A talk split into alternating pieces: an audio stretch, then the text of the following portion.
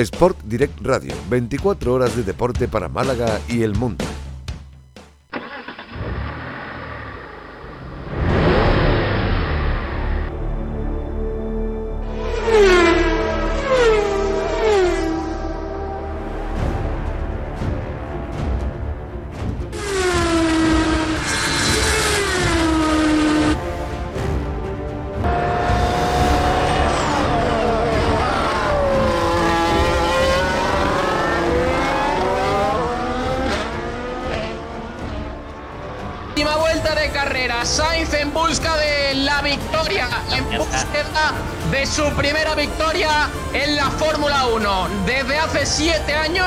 Consigue ningún piloto español.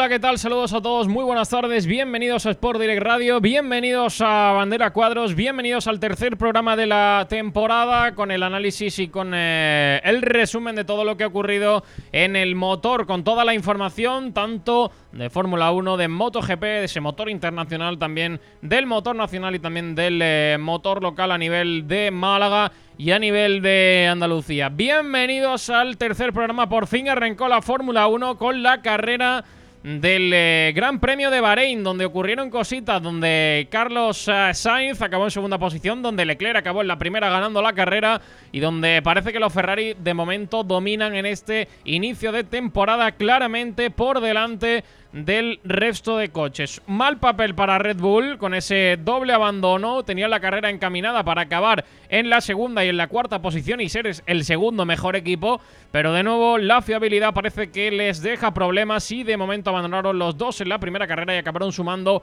cero puntos. Si consigue subir al podio, tercera posición para Luis Hamilton, que estaba ahí en, eh, por detrás de todos, pero se encontró ese podio tras el abandono de los Red Bull y acabó subiendo en tercera posición. Eh, Fernando Alonso no pudo completar una gran actuación, tuvo varios problemas, eh, sobre todo en el ritmo, y finalmente acabó sumando puntos, pero nada relevante para el español, tampoco nada relevante para los Alpine, que se tienen que conformar con sumar puntos ambos pilotos. También ha habido MotoGP, ahora entramos en eh, materia. Ha habido MotoGP con la victoria de Oliveira, segundo puesto para Fabio Quartararo y la tercera posición para Zarco en el eh, circuito del Gran Premio de Indonesia. Un gran premio marcado por la lluvia, se tuvo que aplazar y también marcado por ese accidente de Mar Márquez del que luego hablamos, accidente fortísimo que afortunadamente no le ocurrió nada al piloto español, pero el susto se lo llevó en el cuerpo y finalmente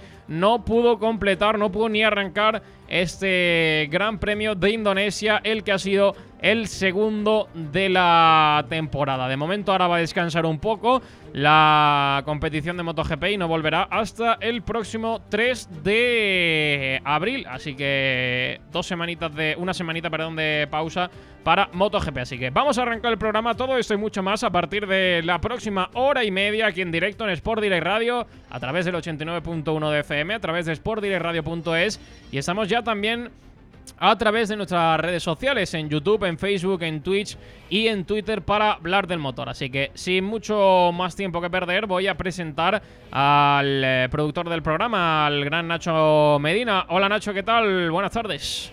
Ábrete el micro. Ahí. Muy buenas noches, muy buenas noches a todos. Bienvenidos al tercer programa de la temporada de Bandera Cuadros. Y ya vamos rodando, al igual que lo han hecho los, los Fórmula 1 y MotoGP, este fin de semana. Hemos tenido un gran fin de semana de motor donde no hemos podido parar de, ver eh, vehículos rodar por los diferentes circuitos de las categorías del mundo que componen todos este motores porque cubrimos en el programa de Bandera Cuadro. Y como siempre, empezaremos con esas noticias que han ido, eh, que salieron, que van a destacar esta semana, repasaremos todo, todas las noticias que van a salir de MotoGP, de Fórmula 1, incluso de otras disciplinas como es la de Butares en rallies de todoterrenos, invitado por nada más que menos Nasser Alatilla al rally de Qatar. Eh, también tendremos nuestros posts especiales, el post de MotoGP, oh, eh, para hablar de todo lo sucedido en el Gran Premio de Indonesia y el post de la Fórmula 1 en Bahrein, donde también hablaremos de la Fórmula 2 y Fórmula 3, en el que han tenido los jóvenes pilotos de las categorías inferiores de la Fórmula 1 un gran fin de semana. Iremos cerrando el programa con ese previo, porque la Fórmula 1 vuelve la semana que viene tenemos eh, doble gran premio, semana de doble gran premio, empieza muy fuerte la temporada y nos iremos a Arabia Saudí. Repasaremos todos los, componentes que van, a, que van a destacar en este gran premio. Desvelaremos las claves del circuito y los neumáticos que se lleva Pirelli para este gran premio y acabaremos como siempre con ese motor local, muy pendientes del piloto rinconero Geray Ruiz y de la subida a Estepona que se va a celebrar este fin de semana en Málaga. Así que un gran programa que tenemos por delante, hora y media de puro motor. Así que vamos a ir comenzando como presentando a nuestros colaboradores, ¿no, Sergio? Pues si no vamos a perder más tiempo. Vámonos a presentar a los compañeros que están de momento por aquí. Luego se sumará más gente al programa durante el eh, ratito que vamos a estar aquí. Así que está por aquí José García. Hola José, ¿qué tal? Muy buenas tardes, ¿cómo estás? Muy buenas, Sergio, ¿cómo estamos? Eh, ¿Qué sensaciones te dejó el primer Gran Premio de la temporada? No sé, eh, ¿lo viste entretenido? ¿Qué, ¿Qué, sensación te dejó? ¿Qué te pareció? Mucho, mucho. Vosotros sabéis que me tira mucho la escudería roja y este fin de semana he estado implacable. Doblete de Ferrari después de muchísimo tiempo. Eh, tienen pinta de que son momentáneamente la primera carrera. Tampoco sabemos cómo se van a desarrollar los coches, pero ahora mismo son el mejor coche de la parrilla y no sabéis cómo me tiene eso. Pues sí, eh, no sabemos si el resto van, van a, a, coger desventaja conforme vaya avanzando la temporada, pero de momento Ferrari está ahí y a priori va a estar luchando por, por el campeonato eh, ese año porque parece que al menos en este inicio de temporada es el mejor coche. Y de de Fórmula 1 a MotoGP está por aquí José Martínez. Hola José, ¿qué tal? Muy buenas tardes. Muy buenas Sergio, muy buenas chicos.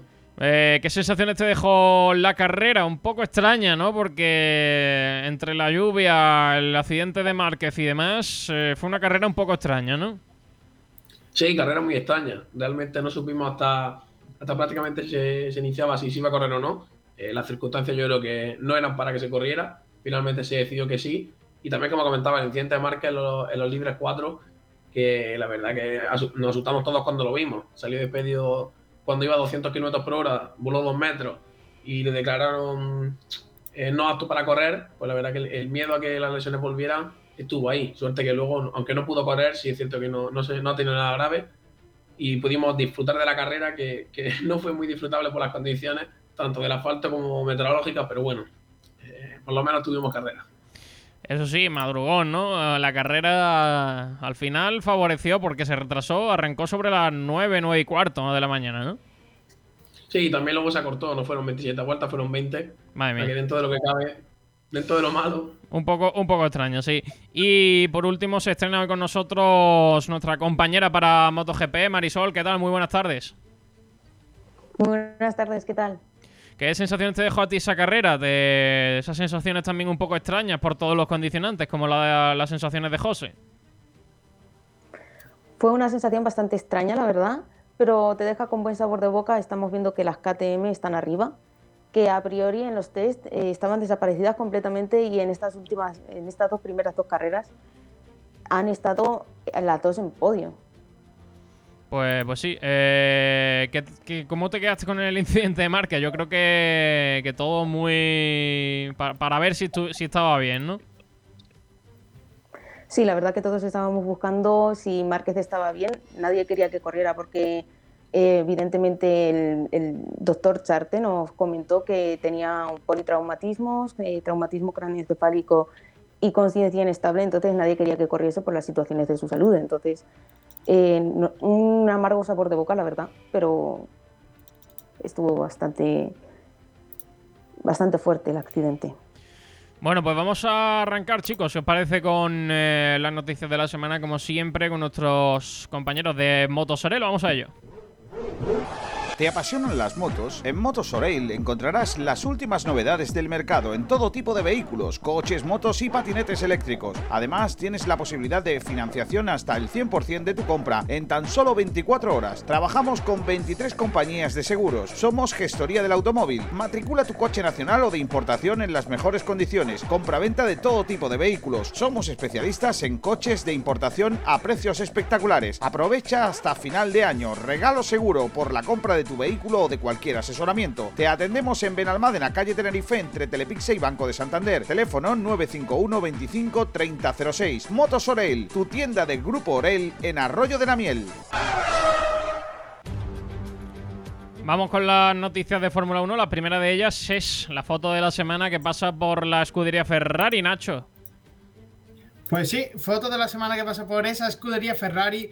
Una foto que hacía mucho tiempo que no podíamos ver, eh, por lo menos eh, hasta desde, hace, desde el año pasado.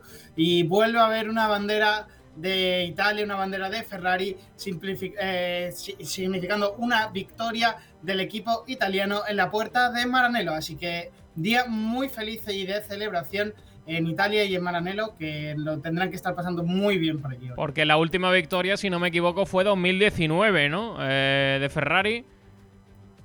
Efectivamente, y el último, hasta 2019 para el último doblete da miedo, da miedo ver cuál fue el 2010, ¿eh? 12 años sin ver a, a, los dos Ferrari al frente de la clasificación de un gran premio ha pasado mucho tiempo y la verdad que, están para, para, celebrarlo porque ha sido, ha sido, larga la espera, pero vamos a ver este año si son capaces de repetirlo en, en más de, de una ocasión. Hay que hablar también del acuerdo que habría previsiblemente mm, con Carlos Sainz por parte de la escudería Ferrari para un nuevo contrato del piloto español que el año pasado nadie se esperaba que que lo hiciese también y que estuviese por delante de Leclerc, Nacho.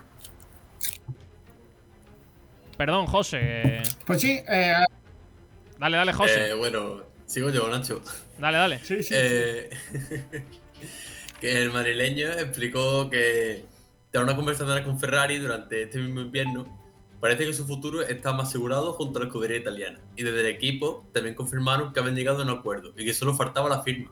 Cuando se le preguntó después del Gran Premio de Bahrein al respecto, Sainz dijo, creo que estamos cerca, muy cerca, muy, muy cerca, extremadamente cerca, ya lo tenemos casi. Mientras que el director del equipo, Mateo Binotto, añadió, creo que llegamos a un acuerdo, ahora solo es cuestión de pasar los papeles. Así que parece que está muy cerrado ese acuerdo entre Ferrari y Carlos Sainz por más años de contrato merecido y yo creo que no va a haber ningún tipo de problema, ¿eh? porque tanto Carlos Sainz como Ferrari yo creo que es ahora mismo acuerdo mutuo, ¿no? No creo que, ninguno de los dos partes esté descontenta y yo creo que no va a haber ningún problema en que el piloto español siga un año más o varios años más en, en Ferrari porque lo, lo está mereciendo. Eh, también tenemos que hablar de ¿Qué explicación ha dado mm, ya no solo Red Bull, porque también Alfa Tauri tuvo problemas y parece que los, motores Honda no están dando la fiabilidad que se esperaba?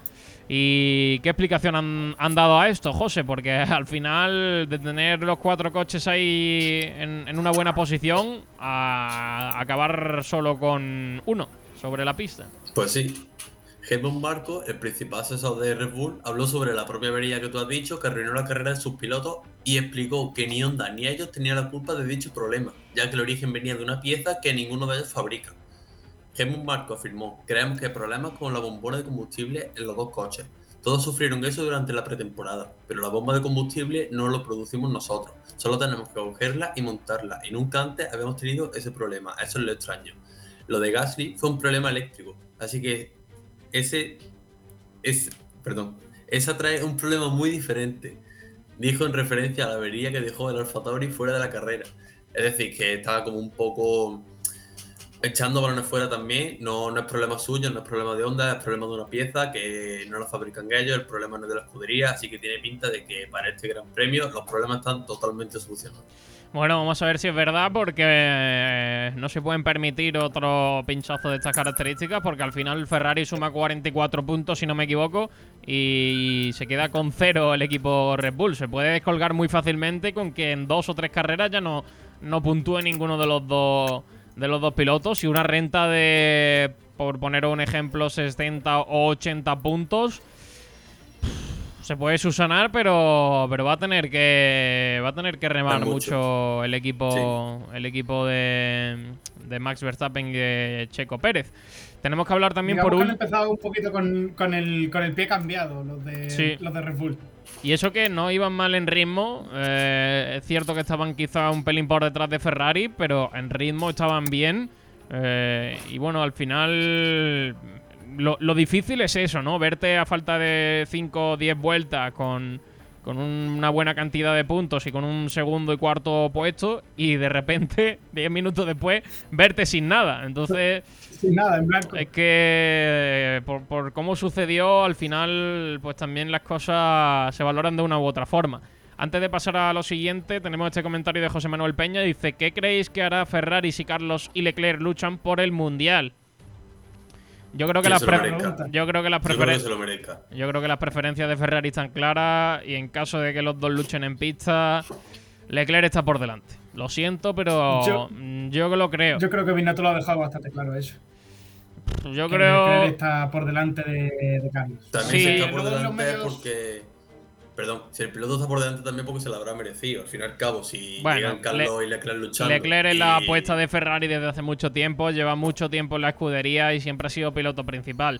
Yo creo que no va a ser algo tan agresivo como los mm. Mercedes, que va a ser que era, era Bottas eh, hacía lo que quería para Hamilton. Sergio, te corta mucho, ¿eh? lo que decía, que, que, no creo que sea como en Mercedes, que Bottas hacía lo que, lo que quisiera para Hamilton, Bottas trabajaba solo para Hamilton yo creo que habrá más lucha, pero yo creo que, que Leclerc está por delante sí o sí. Es que no, van a tener ninguna ningún tipo de duda, porque su piloto es el que más tiempo lleva, a pesar de que Carlos Sainz lo está haciendo, lo está haciendo bien. Otra cosa es que le gane en pista y a lo mejor otro mal año de Leclerc provoque que, que quizá la confianza en Leclerc no sea tan, tan alta por parte del equipo. Lo último que tenemos que comentar. Eh, el, año pasado de Leclerc tampoco, tampoco fue malo, perdona Sergio. El año pasado de Leclerc fue, fue bastante bueno de ambos Ferrari. Lo que pasa es que el año pasado de Carlos es que fue espectacular. Eh, lo que hizo el piloto español, esa, esa regularidad de estar puntuando casi en todos los Gran Premios de forma consecutiva. Es, muy importante para luego acabar por delante de, tu compañero, aunque el equipo no te posicione por delante. Eso, en esa es donde Carlos yo creo que va a marcar ahí la diferencia y donde van a estar esos puntillos que puede ganarle eh, Carlos Sainz. Y, es que es, en eso es lo que se tiene que apoyar, en esa buena consistencia que tiene el español, en traer el coche a casa, puntuar y ser un piloto, un piloto muy, muy fiable. Lo último que comentamos, chicos, eh, es el tema de los neumáticos. Nacho, primera carrera con estos Pirelli de 18 pulgadas.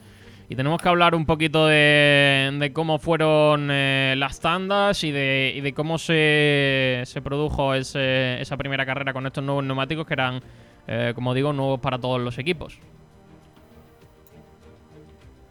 Pues después de todas las jornadas de test que hemos vivido, tanto en Barcelona como en Bahrein, todos los equipos ya habían probado todos los compuestos, estrategias diferentes.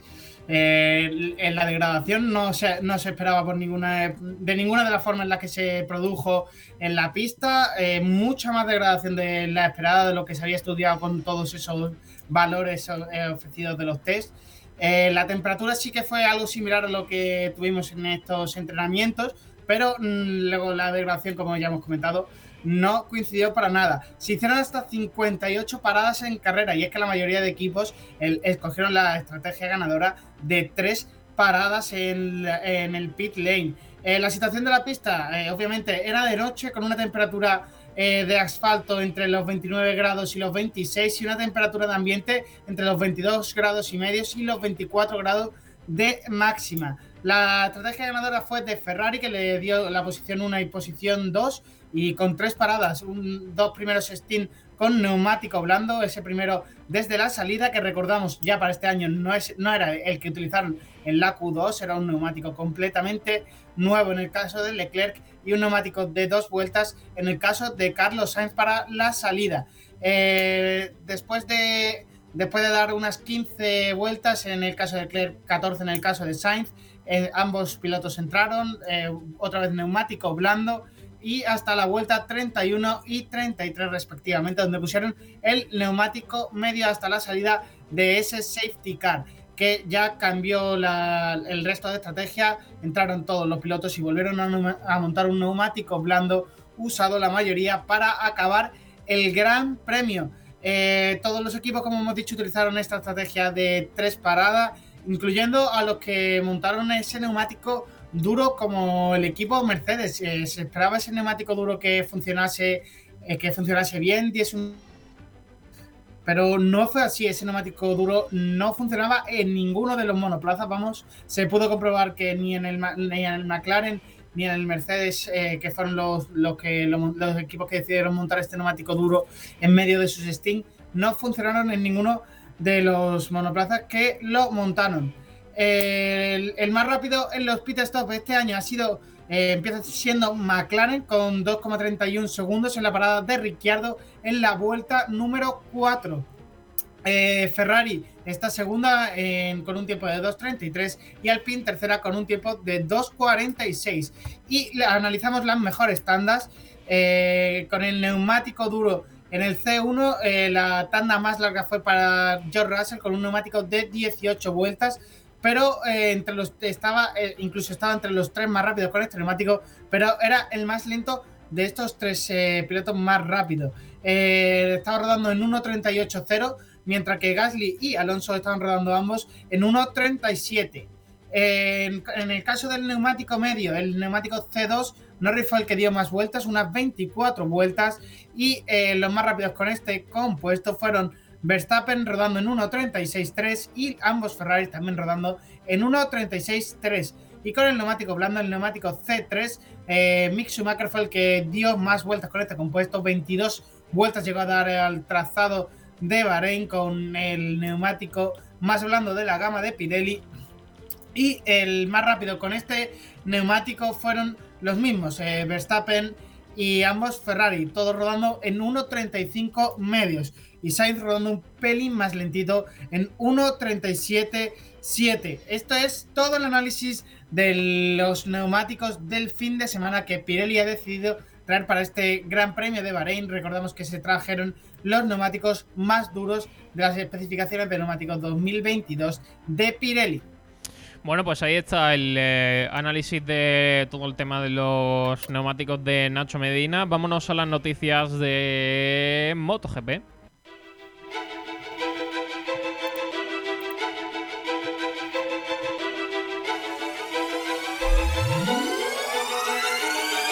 Campeón de campeones.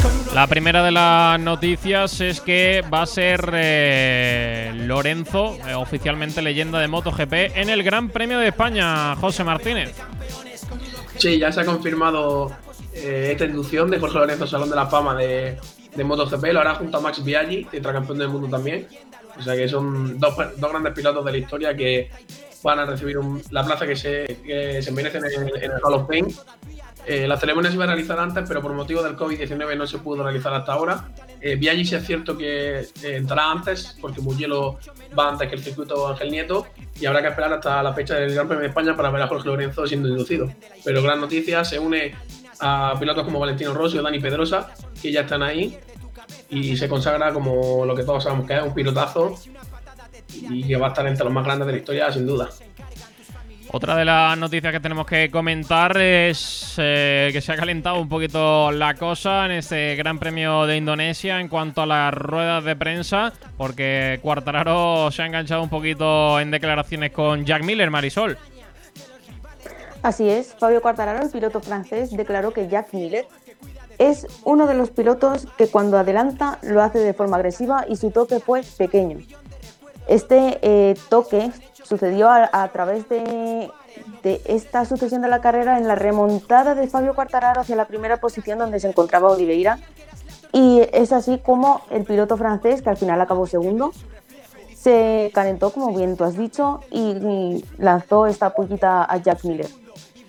Bueno, pues al final tampoco se queda en, gran cosa. Declaraciones, uno con otro, eh, le pone un poquito de leña al asunto, pero tampoco demasiado relevante ni, ni nada preocupante. Eh, otra de las noticias son las declaraciones de Rings, que consiguió el quinto puesto en el Gran Premio de Indonesia de MotoGP, en el que se destacan. He acabado con el mono lleno de piedras en el pecho, José.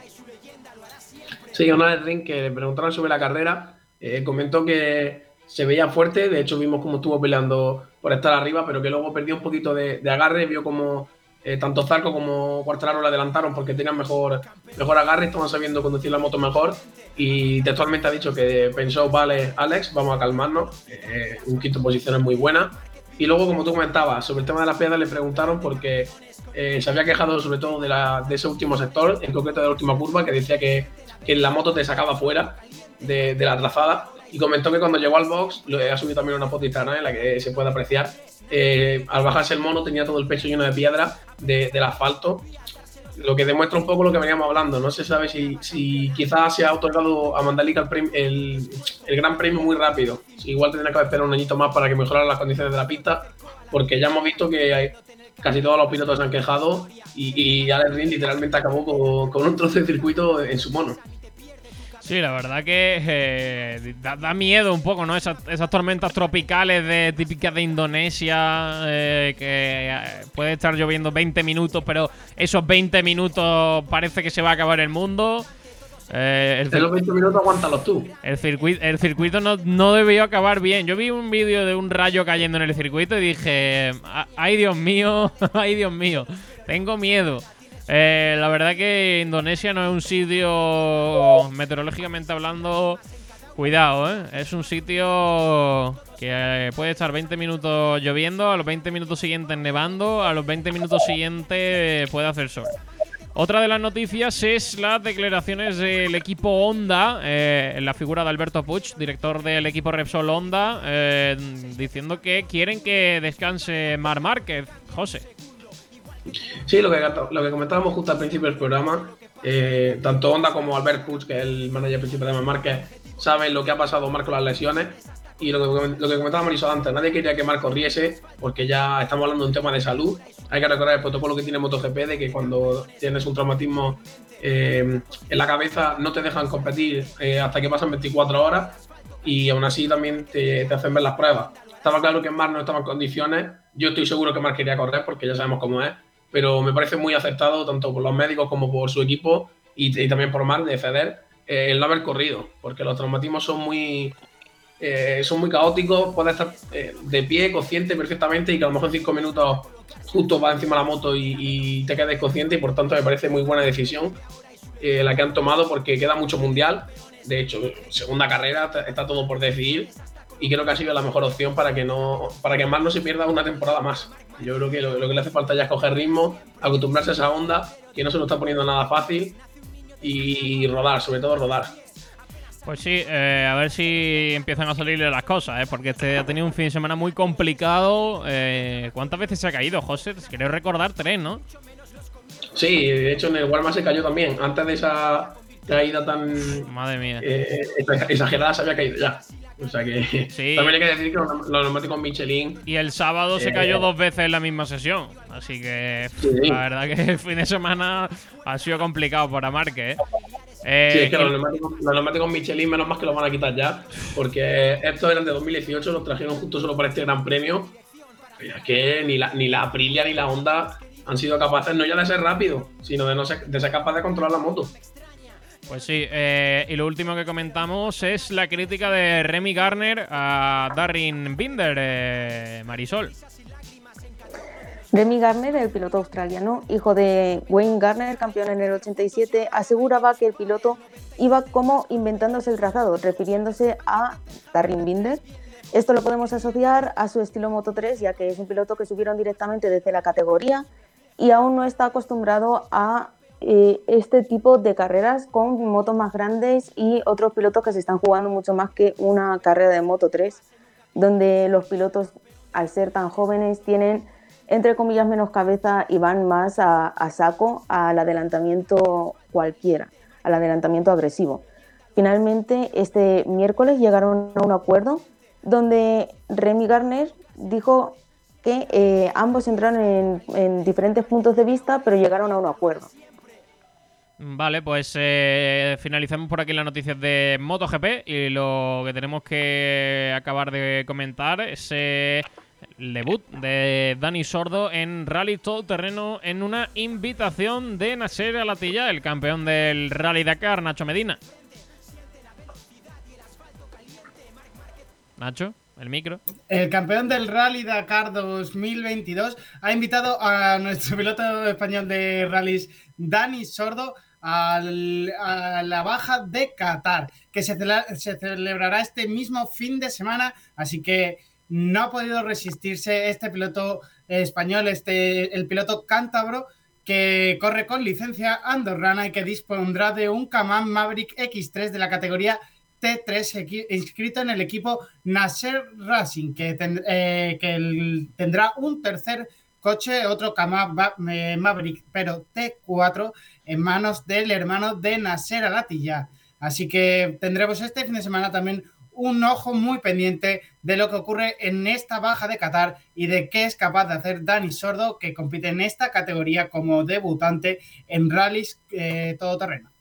Bueno, pues gran noticia para Dani Sordo, que va a tener mmm, quizás Nacho al lado al mejor piloto en forma de rally, ¿no? Sí, va a tener uno de los mejores pilotos en forma del mundo de rallies, ganador de ese, de ese París Dakar de este año, así que muy importante ese, ese patrocinio, ese, bueno, no es un patrocinio, es esa asociación entre estos dos pilotos que mantienen muy buena relación y que le va a ayudar mucho a Dani Sordo en su progresión.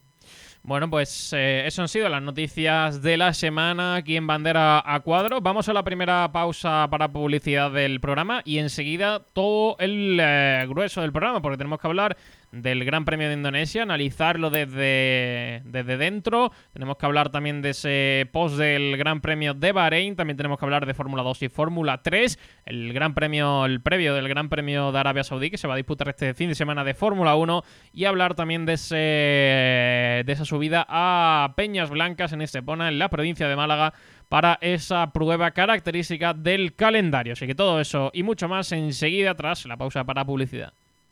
Ingeniería e infraestructuras. Gestionamos entornos para mejorar la calidad de vida de los ciudadanos. Lo último en ingeniería, construcción y servicios, con un equipo humano técnicamente cualificado y socialmente comprometido.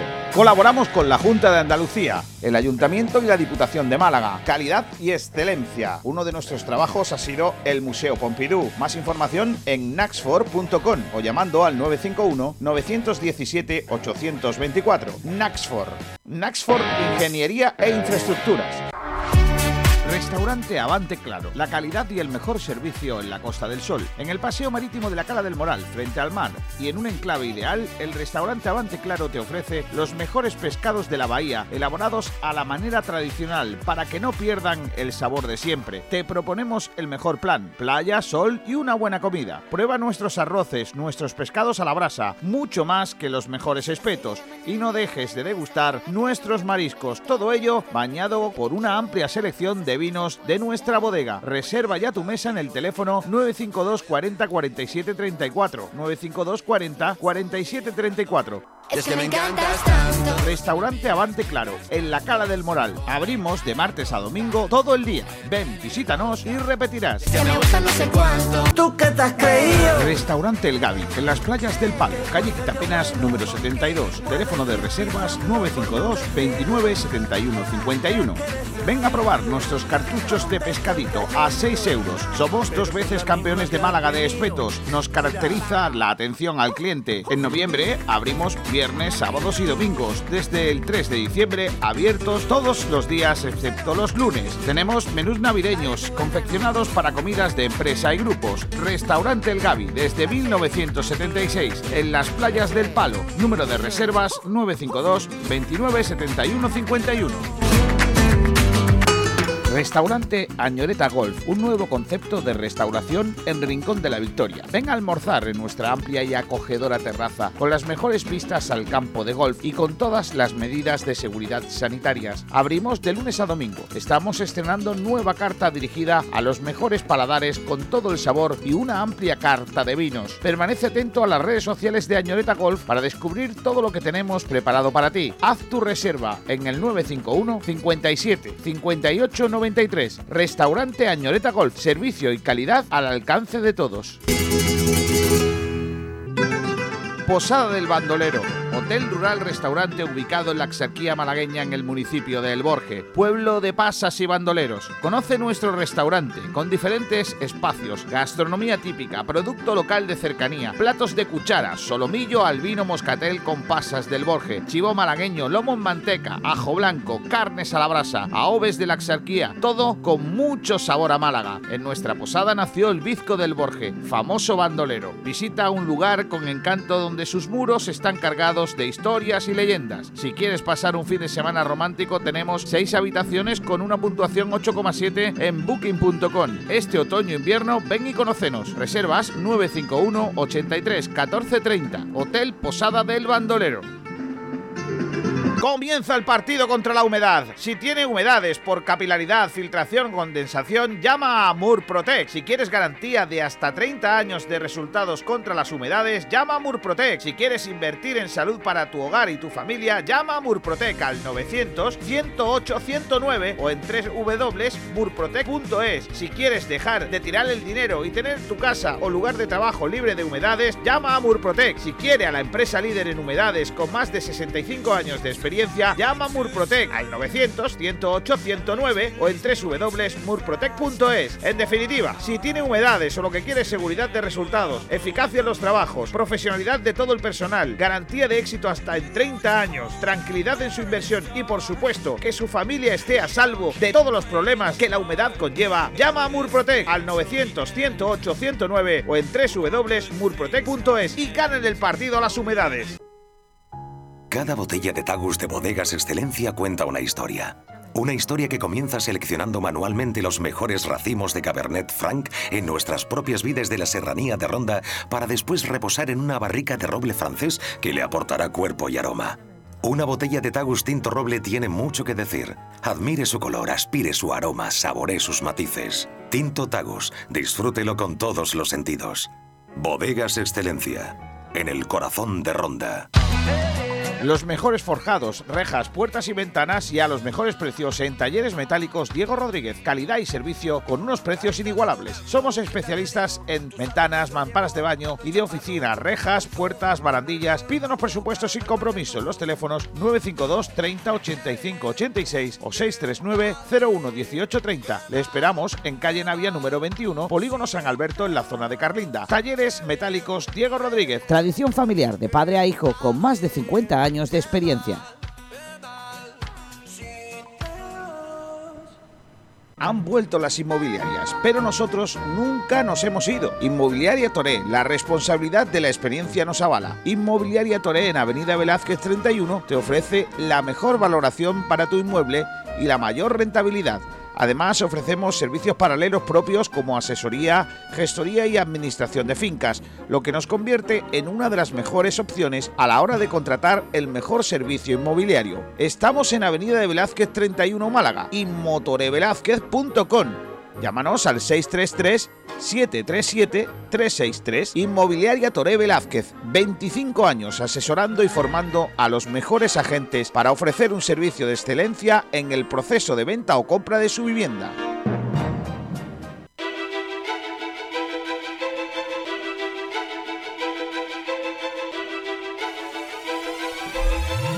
Bueno, pues ya estamos de regreso tras la pausa para la publicidad. Vamos ya a arrancar, vamos ya a comenzar con eh, el análisis del Gran Premio de Indonesia de MotoGP que dejó la victoria de Oliveira, segundo puesto para Cuartararo y tercero para Zarco. El mejor español fue Rins en la quinta posición con la Suzuki. Chicos, eh, José Marisol, análisis de este gran premio.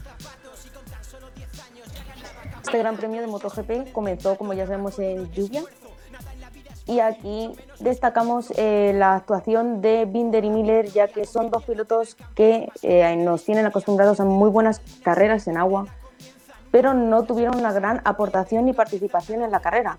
Jack Miller, eh, quien nos dio una masterclass en Asen 2016, nos tenía acostumbrados a grandes actuaciones sobre agua y acabó fuera de las posiciones de podio.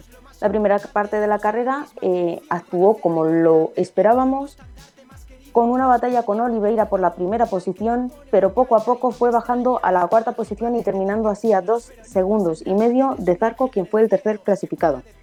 Esto no sabemos si se asocia a los problemas que está teniendo Ducati este año, esta Ducati 2022 que nos está dando carreras bastante malas. Eh, aún quedan 19 carreras más, veremos si esto fue problema de Miller, de Ducati, de neumáticos o simplemente por los problemas meteorológicos. En cuanto a, a Brad Binder, tenemos eh, que es el último ganador en una carrera de agua, la cual fue Austria 2021, y ha arrebatado este puesto Oliveira, quien es su compañero de equipo en KTM, quien se mostró algo más constante este fin de semana, justo lo contrario a lo esperado, ya que Brad Binder es mucho más constante que el portugués. En cuanto a Miguel Oliveira, hizo una salida espectacular, como nos mostró en Mugello 2018, donde pasó de el undécimo puesto al quinto puesto en la primera curva y ha repetido este proceso en esta carrera pasó de la séptima posición a la segunda y estuvo manteniéndose en una pelea constante con Miller hasta que Miller bajó la guardia y acabó, como hemos dicho, en la cuarta posición. Y Miguel Oliveira estuvo sacando segundos tras segundos a los pilotos de detrás. En cuanto a Brad Binder, continuamos con que fue un fin de semana sin grandes complicaciones y acabó el primero del grupo donde más acción hubo en toda la carrera, en la que se disputaba el octavo puesto. Este grupo estaba formado también por Alex Espargaró, su hermano Darrin Binder, Enea Bastianini, Paul Espargaró y Alex Márquez, piloto que también se desenvuelve muy bien en condiciones mojadas. En cuanto a Darrin Binder, como ya hemos comentado anteriormente, em, tuvo sus problemas en la carrera anterior con eh, Remy Garner, pero se está mostrando como el mejor rookie eh, bajo todo pronóstico. Eh, acabó la carrera en undécima posición y em, está sacando ventajas sobre Remy Garner, Fabio Dillan Antonio, Raúl Fernández y Marco Bezzecchi, quienes son sus contrincantes en este Mundial de Rookies.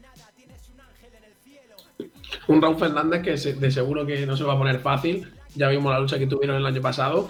Eh, sí es cierto que le está costando un pelín más adaptarse a, a esta categoría. Creo que eh, tanto él como Pedro Acosta en Moto 2, que luego hablaremos también, le está costando un pelín más adaptarse, totalmente normal, categoría distinta, motos mucho más grandes, de más potencia. Eh, y lo que comentaba antes Marisol, las KTM están muy arriba. Yo me esperaba un poquito más de Brad Binder, porque sí es cierto que la carrera pasada hizo eh, un gran papel, también se le da bastante bien esta, en la lluvia. Pero Miguel Oliveira, que veníamos comentando tanto los dos programas anteriores como el final de temporada pasado, que se estaba quedando un poco sin gas, eh, yo siempre decía que era un piloto que me gustaba mucho, pero que últimamente no estaba tan acertado. Ya hemos vuelto, eh, hemos visto que ha vuelto a ganar, eh, es capaz de estar arriba. Sorprendente también Cuartararo, que consigue su primer podio bajo la lluvia. Ha dicho él mismo que su mejor resultado, que, que es el podio más especial de su carrera, porque hemos visto que cuando llueve Cuartararo solía desaparecer, pero yo creo que ahora se está haciendo lo que veníamos hablando la temporada pasada. yo creo que ha cambiado su mentalidad sabe que para ser campeón del mundo hay que puntuar cuando llueve, cuando hace viento, cuando la moto no está bien, cuando la moto está bien, y creo que es lo que está haciendo. Por tanto, muy bien por, muy bien por su parte. Paul Espargaro vuelve a ser un poco la nota negativa. Él mismo ha comentado que Honda tenía para dar un poquito más, pero él no ha sido capaz, o sea que ya ha pedido perdón a la escudería. Pero yo creo que, que sin duda volverá a ser el Espargaro de la primera carrera y, poco más. La verdad que tanto el circuito que estaba en malas condiciones como la lluvia, creo que no han dejado ver el, gran premio que tanto esperábamos, porque yo pensaba que iba a ser muy divertido. Sí es cierto que, bueno, pues sobre la lluvia también es divertido, pero creo que nos ha dejado un pelín que desear por, por, todas estas, por todas estas condicionantes. Te comento, Sergio, si quieres un poquito los resultados de, la, de las demás categorías. Dale. Eh, bueno, MotoGP, ya como habéis comentado, Miguel Oliveira primero, Cuartararo segundo, Zarco tercero, Jack Miller cuarto, Alex Rin mejor español, seguido de su compañero Joan Mir, sexto, Morbidelli séptimo, Binder octavo, Alex Pagoro noveno, Darren Binder décimo, muy sorprendente el papel del hermano del, de Brad Binder, porque ya hemos visto que subió de una forma un poco peculiar. Bastianini, eh, un décimo, después de ganar la carrera no ha sido capaz de mantener esa tendencia positiva. Paul duodécimo, Alex Márquez décimo tercero, Luca Marini, el hermano de Valentino Rossi, décimo cuarto, y el subcampeón del mundo del año pasado, cerrando los puntos, Francesco Bandaya, con un decimoquinto puesto que yo creo que le sabe a muy poco y creo que tiene que estar muy enfadado con Ducati porque no le están ofreciendo una moto buena para competir. Eh, bueno, yo creo que ni a él ni a Miller, la, Ducati creo que tiene trabajo por delante. le se queda sin puntuar como Raúl Fernández y Dijan Antonio, sumados a Nakagami, Bezeki y Remy Gardner. En Moto 2, donde ya ha comentado Pedro Acosta, ya tuvo que recurrir a su, a su típica remontada. No le sirvió para ganar, pero bueno, lo importante, como he comentado antes, es ir rodando y hacerse un poco la moto tenemos la primera victoria de un, de un tailandés la historia de, de MotoGP. Maravilloso. Eh, ¿Cómo va, Sergio? Maravilloso. Eh, creo que eh, otro tailandés en el moto en el, en el deporte de motor, Alex Albon, pero creo que no tiene como primera nacionalidad la de. La, tiene Nacho, no sé si tú lo sabes. Creo que es segunda nacionalidad. Es, británico-tailandés, tiene, tiene, primero la, nacionalidad británica. Pues ahí, ahí están, los dos echándose la mano. Eh, le felicitó el bueno de Albon que ha regresado a la Fórmula 1 este año. Bueno, pues sorpresivo lo de Chandler, la verdad que no era un piloto, un piloto que nadie tuviera eh, en, cuenta para ganar una carrera. Eh, pero bueno, ya, oye, encima ganar en casa siempre sienta mejor. Celestino Vietti, que se coloca segundo, sigue aumentando su distancia como líder del Mundial, postulándose ya como serio candidato, porque estamos viendo que es rápido tanto en seco como en mojado. Aaron Canet, del que luego, eh, cuando tú me digas, pondremos las declaraciones, Sergio, que también lo he dejado. Bueno, pues si te parece, ponlas ya. Venga, pues vamos, eh, vamos a ello, vamos a escuchar a Canet. Parece. Hacía años, hacía años, quizás. Lo, lo, pensaba la semana pasada con, con, Santi. decía, hace años que no hago dos podios seguidos, estoy un poco con el resquemor este a ver si lo conseguimos o no. Me dice, ah, tranquilo, hombre, eso, eso está hecho. Y yo, bueno, pues contento de tener a alguien que, que me aporte tanto como es Santi, esa tranquilidad que, que nunca había tenido y poquito a poquito al final hemos, eh, hemos, salido de menos a más, no sabíamos cómo se iba a desenvolver la carrera ya que salíamos muy atrás y no habíamos encontrado un buen setting durante el fin de semana y bueno, eh, podium. Bueno, ahí estaban las declaraciones de Canet a nuestros compañeros de Dazón. Eh, buena gente, ¿no? Eh, se nota muy, muy cercano. Sí, también muy importante, eh, tanto en Fórmula, tanto en MotoGP como en Fórmula 1, como en fútbol, en todos los deportes, tener una persona que te apoye, como ha comentado aquí el propio Canet, que, que esté contigo, que te aporte un poco de experiencia y, y esa tranquilidad que cuando eres joven quizás te falta un poco eh, y tener más ganas de comerte el mundo. Así que muy bien por Aaron Canal, como tú has comentado, eh, un chaval que se le ve eh, muy humilde, trabajador, y eso siempre, siendo español además, también nos alegramos que le vaya bien.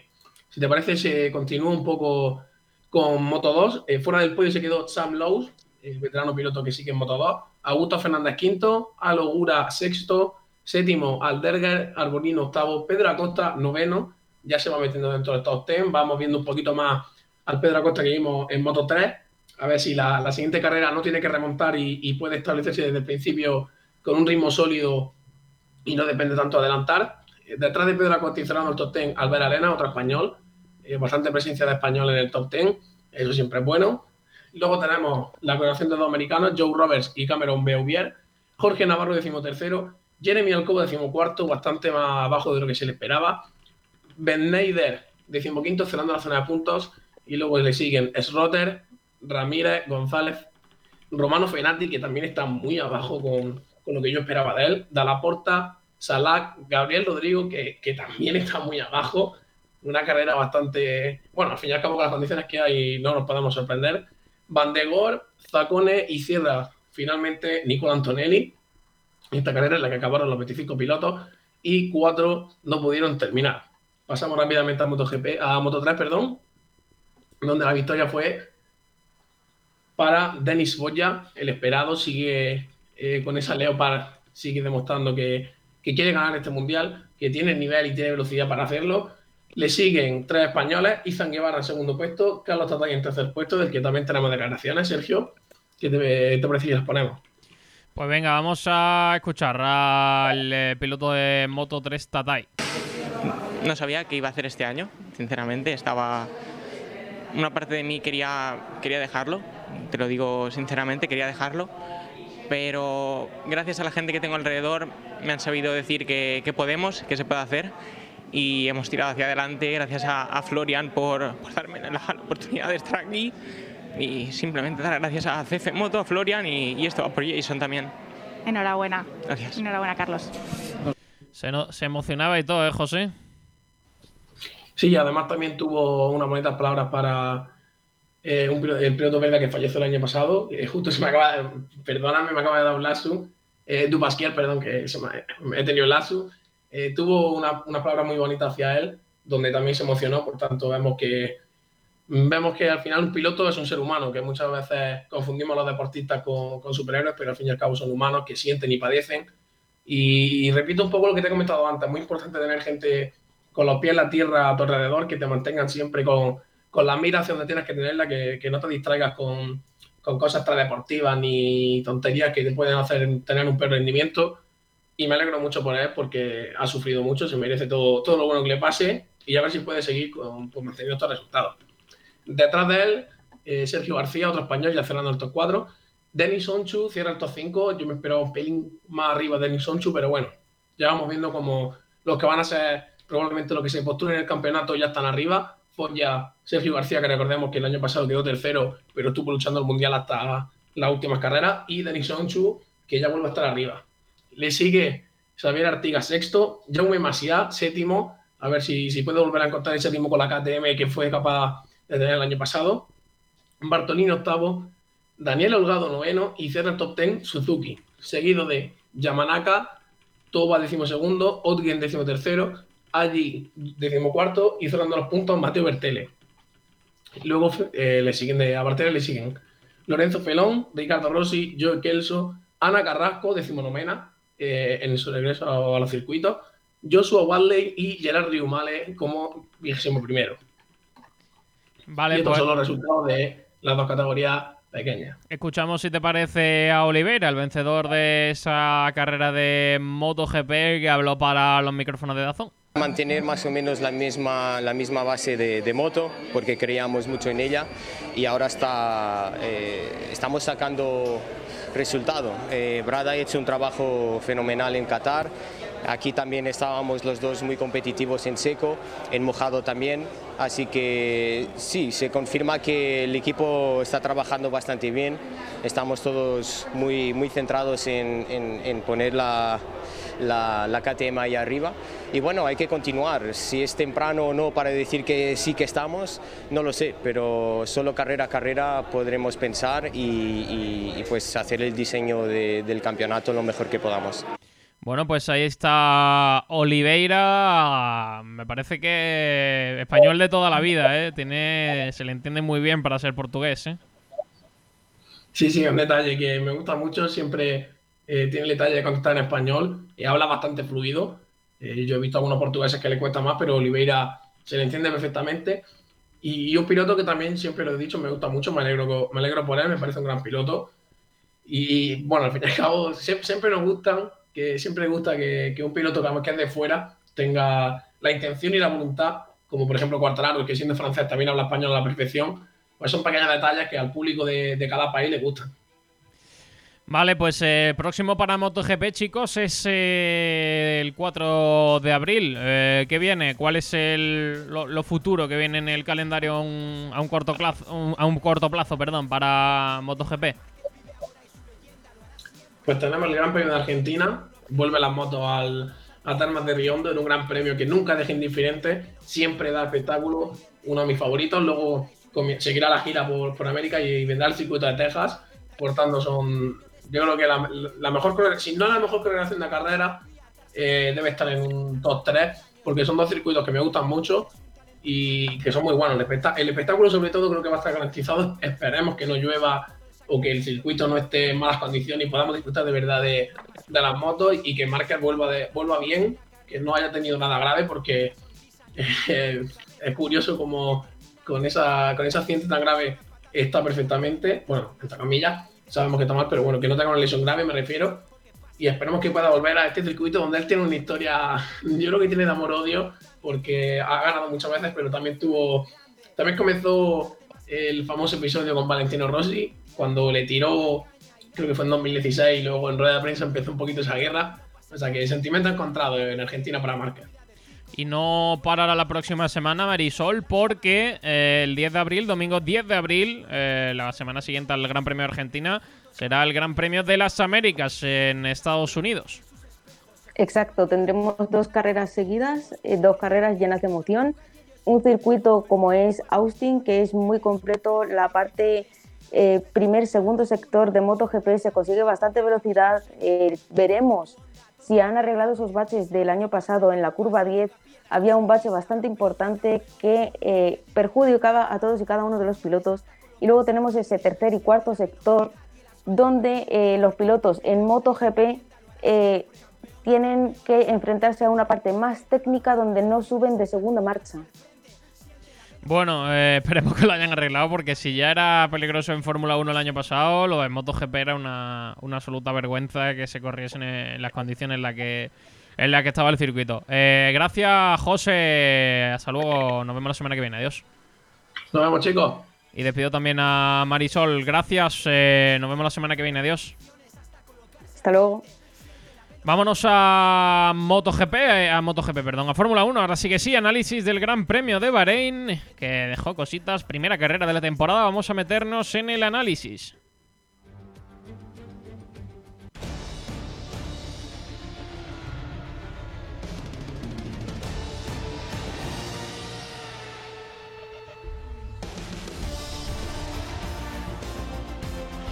Vámonos a Fórmula 1. Victoria para Charles Leclerc. Después de dos años de sequía para Ferrari, volvió a liderar el equipo italiano con Carlos Sainz en segunda posición. La tercera para Luis Hamilton en una carrera que dejó cositas, en una carrera en la que la salida fue bastante limpia, en la que no hubo incidente en esa primera vuelta de carrera, tampoco lo hubo en el resto. Todos pendientes a ver si se podían seguir. Parece que sí, porque la guerra entre Max Verstappen y Charles Leclerc fue increíble. Fue una sucesión de adelantamientos entre un eh, piloto y otro. No paraban de adelantarse. Fue una lucha emocionante que acabó ganando el Ferrari, que acabó ganando Charles Leclerc, que finalmente aguantó las eh, sucubendas del eh, piloto holandés que finalmente tuvo que conformarse con quedarse en la segunda posición durante prácticamente toda la carrera. Hasta el problema, hasta la llegada de los problemas de fiabilidad del motor de Honda, se quedó Max Verstappen sin potencia, tuvo que abandonar, pero lo peor es que dos vueltas después Checo Pérez también tuvo que abandonar, lo que hacía que los dos Mercedes, uno de ellos solo, eh, Luis Hamilton, entrase al podio. Se nota que están un pelín por detrás, que les va a costar acercarse a los dos equipos de delante. Sorpresa para Haas, que vuelve a sumar puntos. Eh, quinta posición para Magnussen, impresionante cómo va el Haas en este inicio de temporada. Buen papel también de Alfa Romeo, sumaron los dos. Suma también eh, el equipo Alpine y el resto pues ya para destacar el eh, batacazo de William que parece que no mejora y que puede que se en la cola de la clasificación y cuidado al McLaren que no tuvo ritmo, que estuvo condenado a las últimas plazas de la clasificación. Veremos a ver cómo solucionan todo pero pinta año muy complicado para McLaren, chicos. ¿Qué es lo más, de todo lo que he contado, qué es lo que más os sorprendió? Pues lo que más me sorprendió a mí es esos problemas de fiabilidad con los que empezó el motor. Bueno, ya nos han dicho que no ha sido, no se le va a echar la culpa por parte de Honda, pero esos problemas de fiabilidad que hemos visto en el Red Bull, yo lo veía, desde, lo dije la semana pasada, lo, vi, lo veía como uno de los más fuertes, uno de los que iba a estar ahí arriba este fin de semana y efectivamente ha estado acompañando al Ferrari, que sin duda ninguna, como tú has dicho, ha sido el gran triunfador de este fin de semana y el que más ritmo ha mostrado durante todo el, Gran Premio de Bahrein, pero eh, la mayor decepción, eso sí, es ese Ferrari. Es, eh, perdón, ese Red Bull, que, ese Red Bull que comentábamos, eh, que pasó de en la última vuelta estar en, en la última en las dos últimas vueltas estar en, segunda y cuarta posición a, pasar a estar los dos coches fuera de los puntos y no acabar con ninguno de estos dos coches. Y gracias a ellos, Mercedes, primero eh, los puntos que han sabido a gloria para, para ellos, terceros y cuartos. No se lo esperaban este fin de semana estar ahí arriba. Este, este mundial va a ser muy importante para ellos conseguir, eh, sobre todo en este comienzo de temporada, el máximo de puntos posibles. Y este, este primer fin de semana no podría haberle salido mejor. No tenían el ritmo, no tenían el reglaje, eh, no funcionaba ese Mercedes eh, SW3, SW, eh, así que eh, buenos puntos que han conseguido en este primer Gran Premio con la tercera y cuarta posición y el motor Ferrari, que es una evolución, la que ha dado es brutal. ta- Y se ve también, sobre todo, en esos equipos, en esos equipos B, como a los que les vende sus motores, como es el caso de Haas y de Alfa Tauri y de Alfa Romeo, que ambos han estado, ambas escuderías han estado dentro de los puntos. Así que paso muy importante adelante en ese motor Ferrari y en ese monoplaza de, ¿Qué es lo- rojo de Ferrari. ¿Qué es lo que más te sorprendió a ti, José? Bueno, yo creo que nos sorprendió a todo un poco al ver a Magnussen tan arriba. No solo Magnussen, sino también Schumacher. Lo que pasa es que el piloto alemán no tenía tanto ritmo como el danés. Pero los Haas, una mejora muy importante, sobre todo con los problemas que han tenido, tanto de piloto como de patrocinador, como de dinero en general. Y la decepción más grande del fin de semana, estamos todos de acuerdo. La propia escudería lo dijo que no iban a rendir, pero lo de McLaren ha sido una auténtica salvajada. Como el año pasado estaban peleando por el tercer puesto y este año han estado por detrás de todos. Han sido los últimos. Por detrás de los Williams, por detrás de, de Aston Martin, por detrás de todos. McLaren ha sido la peor escudería, parece que estamos en 2014 y yo espero que esto sea por ese sobrecalentamiento de frenos que dijeron, porque como esto se repita mucho, van a tener muy complicado esta temporada. Pues sí, eh, saludo ya a David Centella, que está por aquí. Que está Eh. ¿Qué es lo que más te sorprendió a Eh, ti, ¿qué es David? lo que más te sorprendió a ti, David? Muy buenas, señores. Eh, pues en la línea de lo que comentabais, ¿no? El Ferrari, la potencia del Ferrari. El eh, ritmo de carrera, ya lo vimos en clasificación que iba bastante fuerte, eh, sobre todo Charles Leclerc. Y en carrera es que Red Bull eh, le costaba muchísimo acercarse a- al piloto monegasco.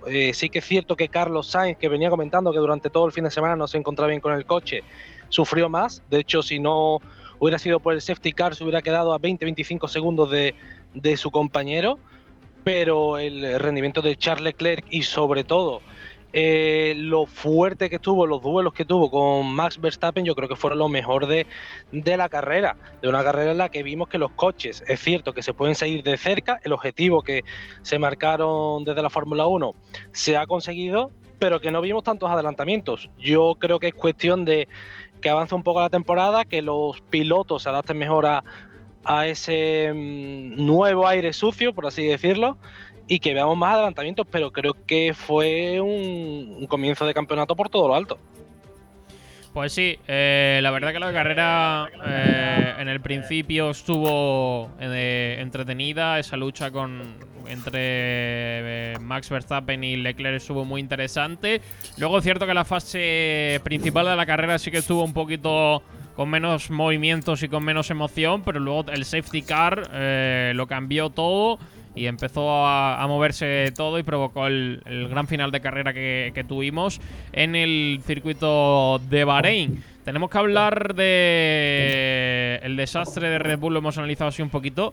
Eh, vamos a centrarnos un poco más en lo importante que es ese Haas. Mm, ¿Cómo puede ser que de un año a otro, eh, de ser el último equipo, a tener a Magnussen en quinta posición, que es que nadie se lo esperaba? Está ahí quinto, ha sumado ya 10 puntos. Es que, eh, Nacho, ¿cuántos puntos sumó Haas el año pasado? Es que ya ha sumado más puntos seguramente.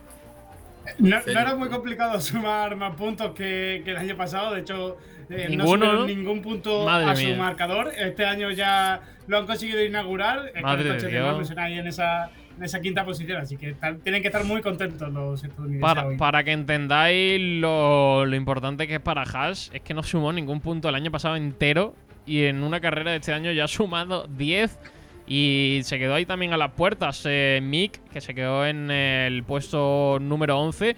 A mí lo que más me sorprende, aparte de que el coche vaya muy bien, es Magnussen, que hace cuatro días estaba en su casa en el sofá y que no le ha dado tiempo a hacer casi pretemporada, que no le ha dado tiempo a hacer test, que no le ha dado tiempo a hacer nada y que de repente llega ahí y se queda tan en pancho haciendo un quinto puesto. Eh, a mí me parece que Magnussen mm, tiene mucho mérito de, esa posición. ¿eh?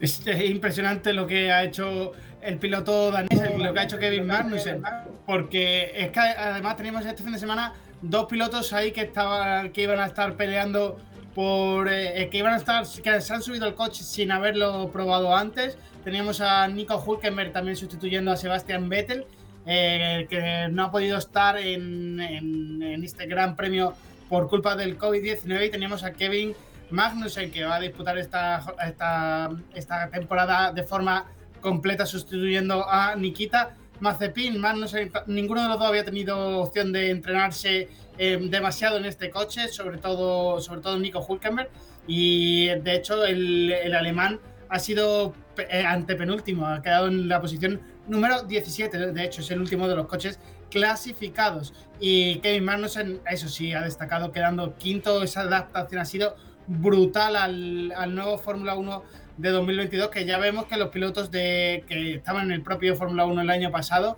les ha costado acostumbrarse a este cambio, les ha costado que eh, montarse y estar tan a gusto como lo estaban en los coches del año pasado en este del 2022 y, darle la enhorabuena a Kevin Magnussen por ese gran, esa gran adaptación que ha tenido al eh. Parece que toda la preparación que tuvo el año pasado Haas de no desarrollar nada el coche y centrarlo todo en este, parece que una jugada que le ha salido de maravilla, que yo creo que ni ellos mismos esperaban ese resultado están terceros en el Constructores. Madre mía. Haas tercero en el Constructores. Madre mía. eso dice mucho, ¿no? Obviamente por fallo de Red Bull. Pero yo creo que si se ponen las pilas y cogen rodaje, alguna carrera así que se complique para los de arriba, o que sea más extraña, como puede ser un Singapur o un Mónaco, podemos tener a Magnussen con Schumacher perfectamente en el podio. Porque tienen coche para llevar este año el Haas al podio. Madre de Dios. También habrá que estar pendiente de las actualizaciones que puedan traer durante la temporada, porque a ver si no han traído muy buen coche para este principio de temporada, con toda la ayuda que le ha podido dar Ferrari y esos caballos que le está aportando esa gran evolución que ha traído Ferrari a su motor. Veremos a ver cómo, cómo evoluciona el coche a lo largo del 2022. David. Yo creo que Nacho ha dado con la clave. Y la clave es esa, es si Haas va a poder mantener el rendimiento que ha dado en Bahrein eh, las próximas 4, 5 o 6 carreras. Eh, ya hemos visto que McLaren y Alpine, que se han quejado de esos equipos B, de la compra de piezas a los, eh, en este caso de Haas o Alfa Romeo o Ferrari. Y yo dudo, sinceramente, que Haas pueda mantener el ritmo. ¿Por qué? Porque no es una gran marca. Eh, Alpine, que ha sido, bueno, el plan, digamos que ha fracasado un poco, pero es una marca que tiene mucho dinero detrás, que puede seguir desarrollando el coche eh, de forma continua. Ahí vamos a ver si Alfa Romeo y sobre todo Haas pueden seguir el, ritmo. Yo creo que es la gran incógnita. Es cierto que han dejado un rendimiento espectacular y Mick Schumacher, de hecho, tuvo un toque con Esteban Ocon en, en la curva 5 creo recordar, y se quedó muy atrás, pero ese coche en Bahrein corre, lo que yo no sé si mm, va a correr en Bélgica. A ver, yo creo que, es cierto que, quizás eh, otros equipos estén un poquito más verdes y, le, les tomen la ventaja, pero no, se va a discutir que este año coche competitivo van a tener, que no van a estar ahí olvidados haciendo carreras por porque tienen que correr y por y por contrato y, dando básicamente pena por todos los circuitos, sino que este año eh, no creo que sean el equipo número 5, pero sí creo que van a poder luchar por ser el séptimo o octavo mejor equipo. Es lo que yo creo. Es lo que yo creo. Sí, ahí sí, ahí, ahí, yo creo que todos estamos de acuerdo de que este año sin, este año pasado sin desarrollar el coche, de hecho Gunther Steiner dijo eh, la semana pasada que, habían probado ese coche eh, sin pontones que lleva Mercedes, ¿no? Y que el rendimiento en el túnel de viento pues, no les había gustado. Eh, han tenido tiempo, muchísimo tiempo, y ya los test de Barcelona, muchos equipos estaban de acuerdo en que era uno de los coches más desarrollados de los que había. la primera carrera no, no nos ha dejado ningún tipo de duda. yo creo que también Ferrari va a contribuir a que el equipo no se venga abajo y que estén luchando para estar al fin y al cabo lo máximo posible. También lo de la compra de piezas que tanto protestan Alpine y McLaren, al fin y al cabo es porque saben que el desarrollo de lo de arriba, en este caso Ferrari, va también para los de abajo, sobre todo en motor y las piezas que tengan compradas. Así que yo creo que si Haas se mantiene, que tiene, yo espero que se mantenga, la verdad, para que haya más competitividad, si se mantiene gracias Ferrari. Por cierto, vamos a escuchar a Carlos Sainz eh, con el análisis de la carrera con ese segundo puesto. Eh, bueno, un podio, una segunda posición que para la escudería y para ti tiene que ser un honor. ¿Puedes estar contento en esta primera carrera? Sí, es un gran día para el equipo, para todo Ferrari, para todos los tifosi. Yo creo que empezar el año después de dos años tan difíciles con un, con un doblete, con, con este resultado, simplemente demuestra todo el esfuerzo que, que, hemos hecho en los últimos años, eh, cabeza abajo, callados, trabajando y al final ha llegado la primera oportunidad que hemos tenido de demostrar nuestro potencial y el equipo ha conseguido un doblete que es eh, muy muy grande ¿no? para, para, todo, para toda Italia y para todos nosotros. Así que primero de todo enhorabuena al equipo y, creo que es un día para, para también celebrar y, y, tenerlo en cuenta. Bueno, pues ahí está las palabras de Carlos Sainz hablando del eh, gran trabajo del equipo con esa primera y segunda posición. Hablamos de Alpine, chicos. Séptima posición para Esteban Ocon. Novena posición para Fernando Alonso. Eh, parece que no van a estar tan arriba como querían, pero bueno, al final hay que sacar lo positivo, que es que los dos eh, coches se han metido en puntos y que poco a poco van a estar eh, mejorando el coche y que poco a poco a lo mejor pueden acercarse, pero a priori parece que no van a estar tan cerca como, como se preveía, ¿no? Yo creo que se preveía eso, la verdad. Siendo realista y siendo sincero, yo, eh, obviamente lo del plan era mucho, mucho. Pero país se preveía eso, un equipo de Q3 que tenga sus carreras, o más o menos, que haya carreras que estén más arriba, que haya carreras que estén más abajo, pero un equipo de mitad de tabla como el año pasado. Yo no creo que nadie esperase realmente y pensando muy objetivamente que Alpine iba a estar arriba. Hombre, yo no esperaba que fuese a estar ahí arriba compitiendo directamente con Ferrari y, bueno, yo también ponía ahí a McLaren ahí arriba, pero visto lo visto, este principio de temporada no vamos a poder contar con ellos. Pero bueno, yo pensaba que sí iba a estar ahí arriba en más toda la media. este fin de semana le he visto que le ha faltado mucho ritmo. La vuelta rápida ha salido, pero le ha costado que, que saliese esa, esa vuelta perfecta para la clasificación. El ritmo de carrera no era ni mucho menos el óptimo, el cuidado de los neumáticos, el Alpine está siendo un coche que está desgastando muchos de esos neumáticos y la noticia que nos llegan es que las actualizaciones de Alpine no van a llegar hasta, hasta el Gran Premio de Miami, así que dos carreras más eh, a la espera. Y ver cómo puede afectar esto al rendimiento. Vamos ahora a otro circuito en el que la velocidad punta va a ser muy importante. Alpine eso sí hemos visto este fin de semana que ha destacado en eso. El motor de Alpine corre y tiene velocidad punta. Veremos a ver si en este circuito en el que la velocidad va a ser muy importante pueden destacar y clasificar algo mejor para luego el domingo en carrera optar a, más opciones y a, más puntos sobre todo porque van a necesitar eh, muchos puntos en esta temporada porque va a estar todo muy muy ajustado. Yo soy uno de los grandes decepcionados con el plan, pero me explico. Yo pensaba que el plan como máximo era eh, ser el cuarto coche. Y estamos viendo que se le han colado por medio Haas y Alfa Romeo, ¿no? Y sobre la carrera en particular, eh, yo me quiero centrar en Alonso. Eh, todos sabemos lo que puede hacer, pero hemos visto que ha tenido un desgaste de neumáticos bestial comparado con Esteban Ocon. Prácticamente eh, cada juego de neumáticos le duraba 5 o 6 vueltas, no más. Y eso que la degradación le ha pillado por sorpresa a todos los equipos, pero en este caso al, asturiano el doble. Eh, en carrera, es cierto que en clasificación era uno de los coches con mm, la mayor velocidad punta, pero en carrera, si nos fijábamos en las cámaras on board, no vimos al Alpine subir a, octava. Y claro, es que eh, se, une eh, un cambio de reglamento tan grande como el que hemos tenido, un cambio en la arquitectura del motor porque sabían que no tenían potencia y han querido ir con todo. Eh, todo el mundo tiene que aprender a cómo funciona ese coche, igual que el resto de las escuderías, ¿no? Pero para el PIN, que además del cambio de, reglamentación afronta un cambio mm, entero del motor, tenemos que ir con, con cautela. Yo espero y confío que Fernando Alonso suba posiciones conforme van, eh, van avanzando las carreras, pero eh, ha sido bastante decepcionante lo de la marca francesa en, Bahrein. ¿eh? Pues sí. Para, para, decías, comentabas David lo de la velocidad punta. Me he estado fijando ahora, me estaba buscando en la, página de la FIA. En la, para, el, para el domingo, Fernando Alonso marcaba la decimosexta velocidad más rápida de la parrilla, es decir, estaba entre los últimos de la parrilla y Esteban con era octavo, con tan solo 324,3 kilómetros por hora en esa recta del circuito de Bahrein. Pues sí, la pues algo pasaba en el coche de Alonso que no sabemos, entiendo, ¿no?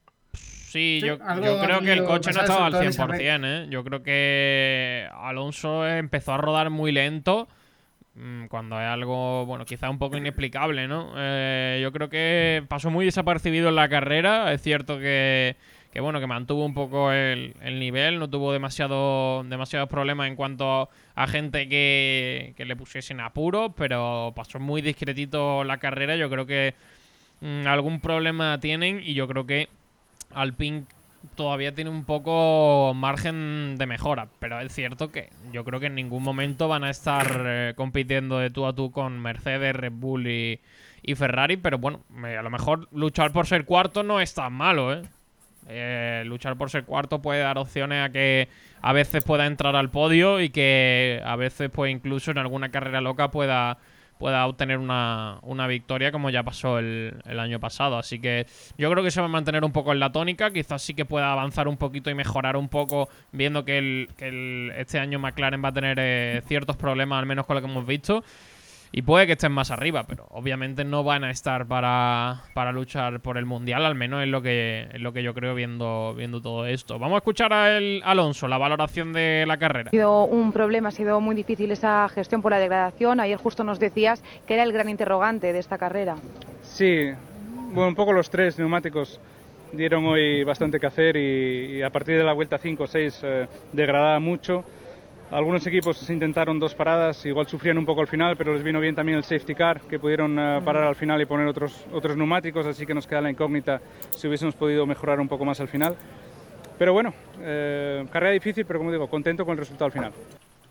Bueno, ahí estaba. Eh, no se mostraba muy decepcionado Fernando Alonso por el resultado, lo valoraba positivo y a ver qué ocurre ese fin de semana y si pueden estar un poquito más arriba. También habrá que ver cómo están en los distintos circuitos porque eh, sabemos que Bahrein es un circuito donde imprima más un poquito el, motor y ahora eh, el siguiente Gran Premio sí que puede que en Arabia Saudí esté un poquito más fuerte Red Bull y bueno, vamos a ver cómo va avanzando la temporada. La verdad que va a ser emocionante y que, que vamos a ver dónde está cada uno con el, con el paso de las carreras y que esto al final va a cambiar mucho de aquí a, final de, temporada. Nacho, eh, Fórmula 1, Fórmula 2, perdón, y Fórmula 3, eh, ¿qué pasó? Porque ha habido también eh, las competiciones de categorías inferiores de la Fórmula 1. Pues sí, ha habido este fin de semana también las categorías inferiores de la Fórmula 1. En este caso han abierto la temporada ambas, eh, ambas categorías, tanto de la Fórmula 2 como la Fórmula 3. Además, la Fórmula 2 podremos vivirla otra vez el fin de semana que viene acompañando a la Fórmula 1 en el Gran Premio de Arabia Saudí. En este, en este primer Gran Premio de la temporada en Bahrein, en Fórmula 2, eh, la categoría eh, que viene justo por detrás de la Fórmula 1 Primera victoria de la temporada en la carrera larga para Theo Purcher, seguido de Liam Lawson y cerrando el podio Yuri Bix con el high text de Grand Prix. El primero de los campos lo encontramos en la cuarta posición con Ralph Bosun, quinto ha sido Mark Armstrong, el sexto Drew Gorovich, séptimo Sargent, octavo Nissani, noveno Jack Hughes, en décimo eh, Duhan, en décimo Fittipaldi, duodécimo Marino Sato, décimo tercero Cordel, Darubala, décimo quinto Bokulashi, eh, décimo sexto Iwasa, eh, eh, séptimo, perdón, el otro Campos Racing de, con Oli Caldwell, el británico, décimo octavo eh, Williams y décimo noveno cerrando la parrilla Dennis Howard. Para el fin de semana que viene tendremos el compartiendo pista con la Fórmula 1 Tendremos eh, los, eh, los entrenamientos libres el viernes de 2 y 25 a 3 y 10. la sesión de clasificación el mismo viernes de 6 y 25 a 6 y 55. El sábado la primera carrera, la carrera al sprint de 3 y media a 4 y cuarto y la carrera del futuro, la carrera de los contendientes a la Fórmula 1 a partir del domingo a las 4.55 hasta las 5.55. Pasamos a la Fórmula 3, donde eh, se ha disputado también este, este fin de semana el Gran Premio de Bahrein, abriendo la temporada con victoria en la carrera eh, larga de Víctor Martins, segunda posición para Arthur Leclerc, el hermano del, del hermano pequeño de los Leclerc, que también ha firmado una muy buena posición en el podio de Bahrein con esa segunda posición en Fórmula 3 y en tercera posición cerrando ese podio con el ART South Sea. Juan Manuel Carrea, el que el año pasado tuvo, ese, en 2019 tuvo ese gran accidente, volvía el año pasado después de una gran recuperación y ha vuelto a la Fórmula 3. Juan Manuel Correa está en cuarta posición. Franco Colapinto, el poleman que salía desde la primera posición, con el, van, el equipo holandés Van Amersfoort. Es quinto, eh, sexto es Berman, séptimo Crawford, octavo David Vidales con el campo Racing, el primero de los campos Racing. En novena posición Atalo, décima posición para Frederick, undécima posición para Edgar, duodécima posición para Villarreal, décimo tercera posición con el piloto que hablábamos la semana pasada con eh, Pepe Martí, el otro piloto de Campo Racing con el 22, en esa decimotercera posición, muy buena primera carrera del debutante en la categoría. Decimocuarta posición para Kari, decimoquinta posición para Cogen, decimosexta para Mani, decimoséptima posición para Ushima, eh, decimoctava posición para O'Sullivan, decimonovena para Simmons, eh, vigésima posición para Benavides, vigésimo primera para Jenai, Posición número 22 para Stanek, 23 para Smoliar y 24 para Todd, 25 para Hadjar y cerrando la parrilla el último piloto que terminó el Gran Premio de Bahrein, Trulli, eh, con el Carlin. Así que esto es todo lo que pasaron en las categorías inferiores de la Fórmula 1. Lo dejamos aquí, Sergio. Vale, sin perder tiempo porque está ya prácticamente tocando la puerta a los chicos de la pelota malagueña. Vamos a la previa de lo que vamos a tener la próxima, el próximo fin de semana, este próximo viernes. No hay descanso, eso no para.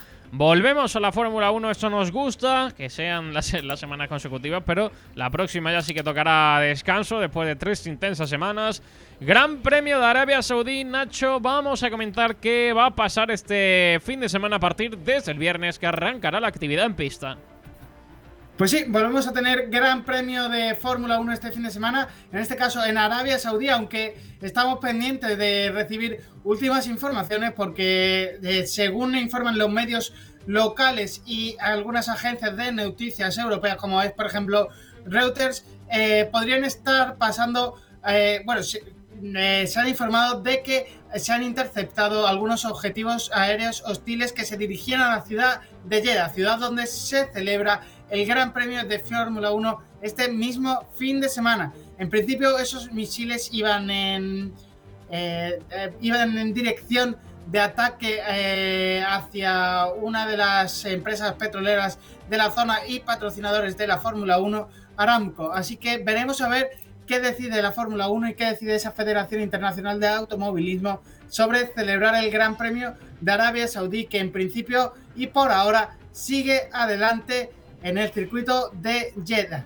en ese circuito que tuvo su primer gran premio en el año 2021, en al que se le darán 50 vueltas al trazado el, próximo domingo. La vuelta rápida la tiene eh, Lewis Hamilton con un tiempo de 1.30.734 y aunque los coches de este año sean más lentos, hay alguna posibilidad de mejorarla porque se han hecho algunas modificaciones al propio circuito de Jeddah que vimos a finales de la temporada pasada que pueden hacer que sea algo más rápido. Pirelli ha decidido traer para este, para este segundo gran premio de la temporada un step de neumáticos más blandos. Pasamos a neumáticos C2, C4 eh, para un circuito en el que Pirelli considera que no hay demasiada fuerza en estos neumáticos en cuanto a, frenado y tracción, tan solo le pone un 2 eh, en cuanto a fuerzas laterales y estrés del neumático. eh, va a hacer una combinación media de, lo que vamos a ver durante toda la temporada. Pirelli clasifica con un 3, y, igual que a la evolución del trazado, que va a ser algo bastante eh, menos que el año pasado, pero va a haber, seguir habiendo una gran evolución en el trazado. Con un 4 lo marca Pirelli. El asfalto del, eh, trazado con un 3 y la abrasión y la carga aerodinámica que deberán de traer los equipos a este circuito será bastante poca. Veremos eh, algo más de carga que en Monza porque vamos a tener un segundo sector sobre todo, bueno, mentira, perdón, un primer sector que tiene algo más, eh, algo, está algo más virado, algo con más curvas. También esa curva lenta que tenemos antes de la entrada del, al segundo sector. eh, estos son los neumáticos que va a traer Pirelli. Eh, vamos a repasar ya los horarios del Gran Premio porque para el viernes tendremos ya la primera cita del, del fin de semana a partir de las 3. eh, de 3 a 4 tendremos esos primeros entrenamientos libres, los segundos de 6 a 7 para los terceros entrenamientos libres ya tendremos que posponernos al próximo sábado 26 para, de 3 a 4 y justo después la clasificación, el primer plato fuerte del, del fin de semana, el sábado 26 de 6 a 7 de la tarde para el domingo tener la gran final, la gran carrera el próximo 27 de 7 de la tarde a 9 de la noche horario local español. Bueno, pues ahí está la previa, eh, no para la Fórmula 1, ganas de que haya nueva carrera. Voy a ir despidiendo a los compañeros. Gracias, David, un abrazo, nos vemos la semana que viene, adiós. Un abrazo, Sergio, hasta luego. Hasta luego, despido también a José García, un abrazo, nos vemos la semana que viene, adiós. Un abrazo, Sergio, nos vemos. Hasta luego. Y vamos a comentar muy rápidamente el eh, motor local con la subida a Peña Blancas. Ahí tenemos el cartel del 25 al 27 de marzo, este próximo fin de semana. Importante, es decir, esa cita del calendario suele ser una de las mejores aquí a nivel eh, local en Estepona, Peñas Blancas. Así que este fin de semana vais a poder disfrutar. Comentamos rápido los horarios, Nacho Medina. Pues sí, comentamos rápido esos horarios del fin de semana porque eh, tenemos que esperar hasta el sábado a las 9 de la mañana para tener la primera de las carreras. A partir de ahí tendremos actividad durante todo el día y tendremos eh, dos mangas de carrera, y, al igual que el domingo también a partir de las 9 de la mañana. Bueno, pues eh, prueba importante que podéis disfrutar, podéis acercaros a todos los malagueños a ver la prueba. Dime, Nacho. Eh, perdona, Sergio, ha habido una última hora de este, de este rally de Peña Blanca. Eh, se han cambiado eh, las. eh, se ha cancelado esa ceremonia de salida y que se, se va a regular en un nuevo programa horario Adiós. y de reglamento que va a hacer referencia a las ubicaciones de dichas actividades en el paseo marítimo que iban a pasar a realizarse en el recinto ferial junto al parque de trabajo. Y eso sí, se cancela esa ceremonia de salida. Vale, pues eh, hasta aquí el programa de hoy. Gracias, Nacho. Un abrazo. Cuídate mucho. Un abrazo, Sergio. Nos escuchamos la semana que viene con todo lo que nos dé de sí ese gran premio de Arabia Saudí. Hasta la próxima semana. Hasta luego. Y nosotros nos marchamos. Gracias a todos por estar ahí informados del motor en eh, bandera cuadros. Cada lunes, seis y media, 8 de la tarde. Les dejamos con el resto de la programación. Viene la pelota malagueña con Roberto Zorrilla tocando a la puerta con toda la actualidad del Málaga con esa derrota 1-0 frente al Fuenlabrada. Gracias a todos, disfruten de la semana. Nos vemos el próximo lunes. Adiós. a las 12 Entraba a la discoteca desde los 14 Cuando apagan la luz No sé si es por su flow o su actitud Que vaya donde vaya, todo el mundo la conoce. De dónde se sacó ese cuerpo yo no lo sé. Lo que sé es que envidiosa tiene varias. Calladita, callejera y universitaria. Ropa cara para ella no es necesaria. Si tiene a Leila detrás desde secundaria Sale a beber como si no hubiera mañana su cama en el sur le mientras los guiris diciendo que es colombiana y con su mejor amiga se hace pasar por hermana. Suele salir, fumar y joder, aunque siempre silenciosa ya nunca se deja ver. Hay un par por ahí que la quieren conocer, pero solo dice sí cuando se quiere entretener. Como le gusta a Alexia. Tumba la casa, de sentimientos ahora anda escasa. Sale de noche y no descansa, solo repite si tú no le cansas.